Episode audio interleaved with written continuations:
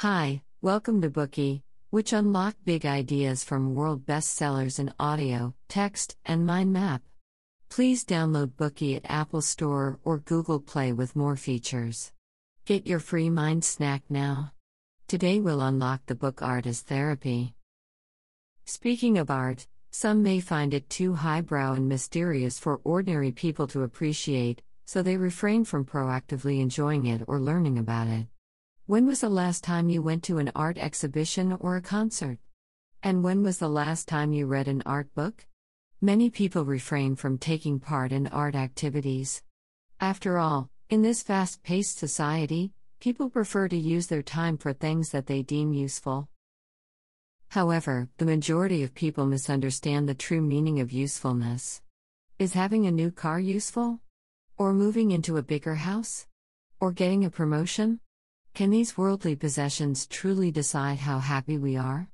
We live our lives like a spinning top, always in motion.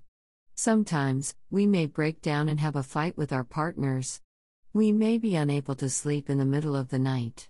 We may feel empty inside after a busy day at work, and lose our desire for new experiences. In a word, we are too busy with our livelihood to take care of our spiritual and psychological needs. This book includes a page showing a photograph titled Divorce in Moscow.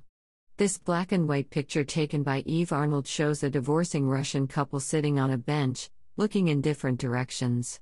The woman looks sad and lonely, while the man seems angry with his back bent and hand held to his cheek. Though they sit next to each other, they are emotionally separate. One can clearly sense the helplessness and sorrow in this photo. No caption is needed for people to relate to it, because the feelings inspired by it transcend both borders and age.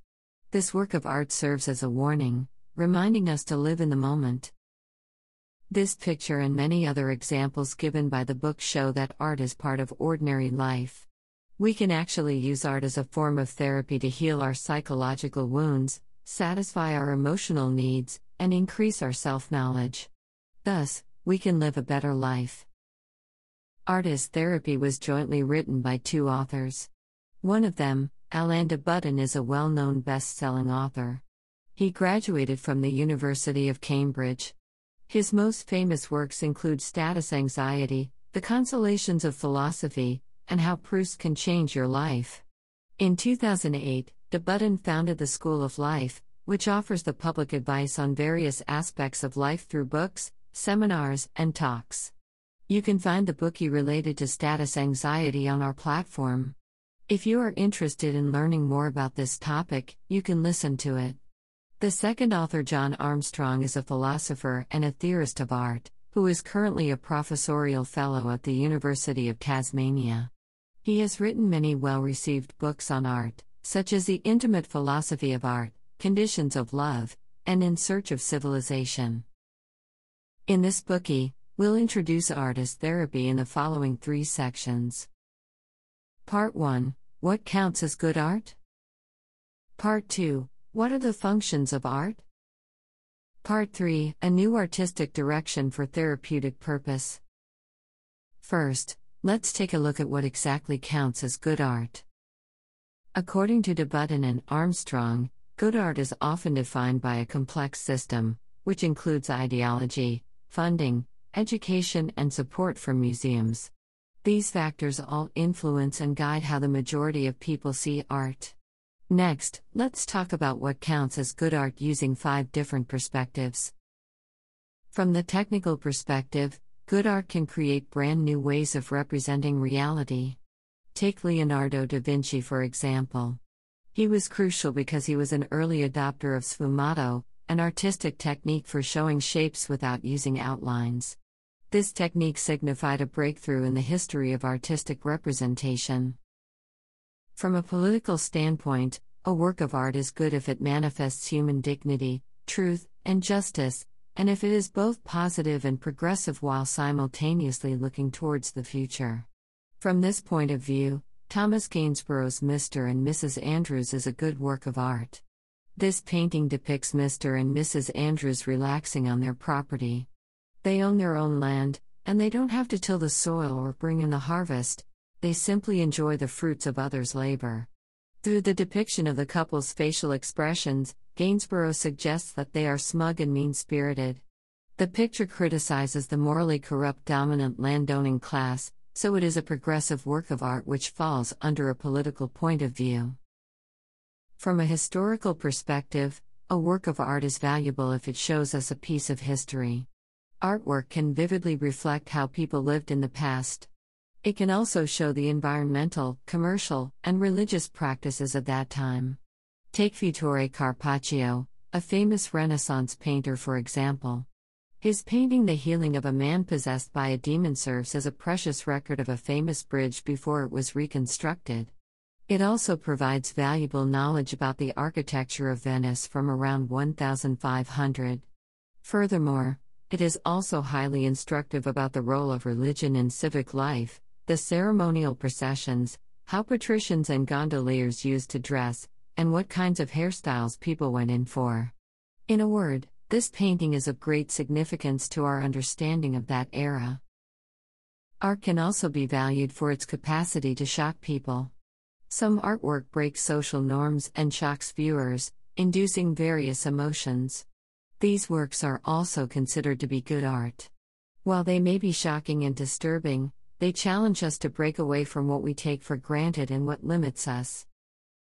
The therapeutic reading of art is introduced as the fifth perspective from which one can judge art.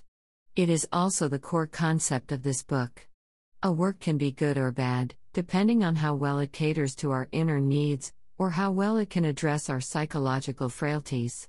From this perspective, whether artwork is deemed good or not per se is not important to us. What matters is whether it can influence or inspire us, whether it can compensate for our flaws. Our forgetfulness, our loss of hope, our search for dignity, our difficulties with self knowledge, or our longing for love. That concludes the first part. We learned how to read art from a technical, political, historical, shock value, and therapeutic perspective. The main goal of this book is to help you appreciate art from the therapeutic point of view. Today we are just sharing limited content. To unlock more key insights of world class bestseller, please download our app. Just search for BOOKEY at Apple Store or Google Play. Get your free mind snack now. Schatz, ich bin neu verliebt. Was? Drüben. Das ist er. Aber das ist ein Auto. Ja, eben. Mit ihm habe ich alles richtig gemacht. Wunschauto einfach kaufen, verkaufen oder leasen. Bei Autoscout24. Alles richtig gemacht. Wie baut man eine harmonische Beziehung zu seinem Hund auf? Puh, gar nicht so leicht. Und deshalb frage ich nach, wie es anderen Hundeeltern gelingt, beziehungsweise wie die daran arbeiten. Bei Iswas Dog reden wir dann drüber. Alle 14 Tage neu mit mir, Malte Asmus und unserer Expertin für eine harmonische Mensch-Hund-Beziehung, Melanie Lippisch. Iswas Dog mit Malte Asmus. Überall, wo es Podcasts gibt.